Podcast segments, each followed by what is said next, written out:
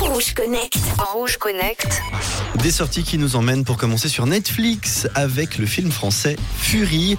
Ils mettent à l'honneur Mathieu Kassovitz et Marina Foïs. L'histoire d'une jeune femme en quête de vengeance après la mort de son père. Elle se retrouve prise dans la toile de cette fameuse Fury, la gardienne de l'ordre au sein du crime organisé parisien. Et si on reste sur Netflix, on peut voir aussi Carlos Alcaraz qui affrontera Rafael Nadal pour un match prévu depuis des mois. Le Netflix Slam.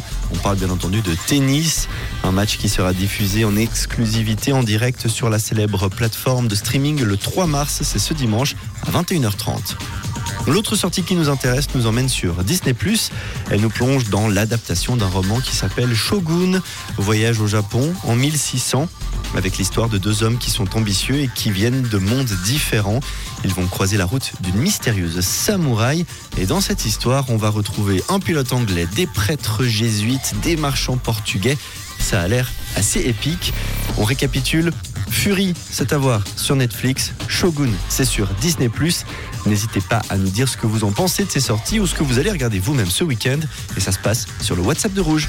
Eh ben merci beaucoup Guillaume. On te retrouve lundi dans Rouge Connect. Dans quelques instants, vos premières propositions pour la question du jour. Je vous la redonne si vous venez d'arriver sur l'antenne du réseau.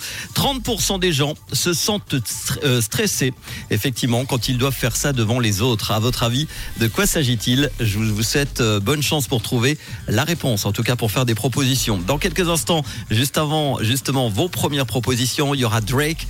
Et tout de suite, si je vous dis Marshmello, Mhm. Si je vous dis Sting, ok. Et si je vous dis Pink, ah bah oui, c'est bien elle. Allez-y, inscrivez-vous. Il y a le concert à la clé, le Pink, le 3 juillet à Berne.